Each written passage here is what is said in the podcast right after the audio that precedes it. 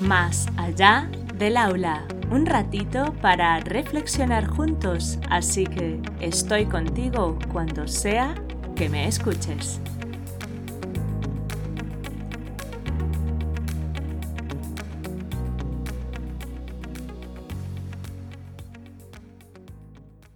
Hola adultos significativos, encantada de teneros al otro lado. Empezamos.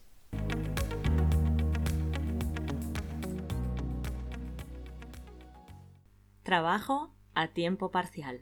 Para empezar el podcast quiero mencionar la definición que existe de comedor escolar.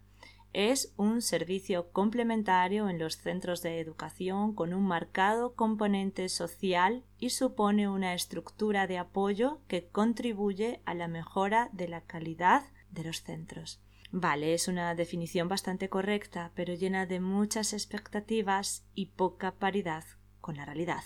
Si habéis escuchado los podcasts anteriores, os habréis dado cuenta que el funcionar de un comedor es bastante complejo y que por tanto lo ideal es que todos los adultos significativos sean partícipes activos del proceso de creación de su funcionamiento. Con relación a esa participación ya os he insistido mucho en la importancia de que las AMPAs, los centros y las empresas de catering estén en comunicación constante y trabajen en conjunto. Sin embargo, como esos espacios no suelen existir, me siento en la responsabilidad de contaros un dato que, de acuerdo a mi experiencia, tiene una gran repercusión en el funcionamiento del servicio de comedor. Es un trabajo a tiempo parcial. Seguramente si buscáis en Internet encontraréis la descripción de lo que es un trabajo a tiempo parcial. Por tanto, yo me voy a centrar en describir los factores que tienen gran implicación en el funcionamiento diario de un comedor escolar. El factor determinante que repercute en el funcionamiento del servicio de comedor es la carga horaria que ofrece dicho servicio, puesto que solo se requiere gran cantidad de personal en las horas del servicio de comida, que no suelen exceder de las tres horas. Existen algunas excepciones en las que una o dos personas de cada centro realizan más horario, como es el caso del personal que recibe la comida, prepara el servicio y realiza las funciones de limpieza al terminar, que por lo general entran una hora antes y se marchan una media hora después si fuese necesario. También existe la posibilidad de hacer el turno de trabajo de una hora u hora y media, dependiendo de las necesidades de cada centro, que corresponde al servicio de madrugadores, aunque evidentemente el trabajo en ese servicio suele estar muy solicitado y no hay tantas plazas disponibles como en el comedor, porque dependerá de la cantidad de usuarios. Por ejemplo, a mediados del curso pasado estuve en el servicio de madrugadores solamente yo, lo cual en cuanto a costes es lo óptimo, pero en cuanto a seguridad no lo es, porque tenía que realizar diversas funciones específicas del servicio yo sola y además cumplir las exigencias reflejadas en los protocolos de la pandemia que mejor os cuento en otro episodio. Asimismo, la carga horaria determina la distribución de funciones, las cuales son establecidas por las empresas de catering que contratan las AMPAs,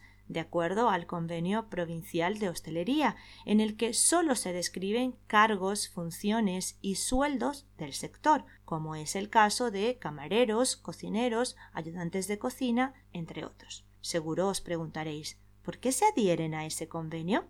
Pues por la sencilla razón de que no existe, y repito, no existe un convenio colectivo adaptado al funcionamiento de un comedor escolar, donde se reflejen cargos, funciones y sueldos del personal de comedor, que van desde lo que recoge el convenio de hostelería como servir la comida, hasta las actividades que se realizan en los tiempos de espera antes y después del comedor. La consecuencia principal de lo anterior es que las funciones, más allá de las requeridas en hostelería, se exigen sin ningún fundamento legal que proteja los derechos de los trabajadores formados en el ámbito educativo y por ende resulta complejo mantenerles dentro de la plantilla, surgiendo así el siguiente factor determinante del funcionamiento que es la alta rotación del personal. Por tanto, pensad Si el personal es contratado solo por tres horas, seguramente tendrá otros trabajos para complementar. Entonces, ¿en qué momento realizan las programaciones de actividades? ¿En qué momento se organizan actividades para solventar los inconvenientes que surjan en el patio? Quizás, después de escuchar todo lo anterior, estaréis pensando que estoy en contra de los servicios de catering y por tanto de la empresa en la que trabajo, pero nada más lejos de la realidad, porque mi objetivo con todo lo escrito es haceros conscientes de que toda la responsabilidad del funcionamiento no puede recaer en la empresa pensando es que les pagamos para ello, ya que en esas exigencias de funcionamiento las AMPAs piden una rigurosidad con relación a las actividades que se deben realizar después del servicio de comida, por ejemplo, manualidades o juegos, así como la gestión de acontecimientos que ocurren en ese tiempo como resolución de conflictos que no considera todo lo descrito hasta el momento. Entonces, para terminar este episodio, quiero destacar la importancia de contar con el apoyo de las AMPAs para que se exija la creación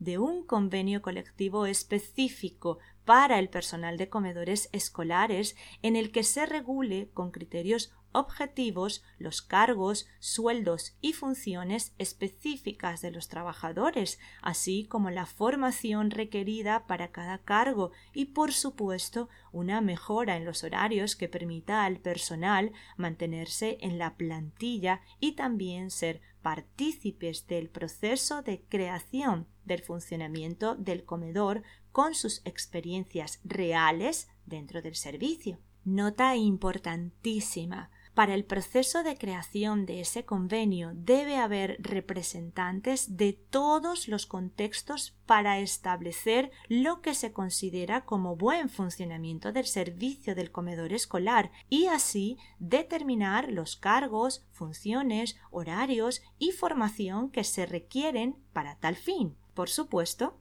me ofrezco para aportar mi experiencia a lo largo de estos 10 años en el servicio de comedor, ejerciendo varios cargos y funciones. En mi web, entresaberesysabores.com, encontraréis mis datos de contacto. Fin de la nota. Antes de terminar, me parece relevante mencionar que existe otro factor que, aunque pudiera parecer una ventaja, ya que ofrece una cierta estabilidad laboral, debido a la precariedad de los otros factores, se ha convertido en una gran desventaja.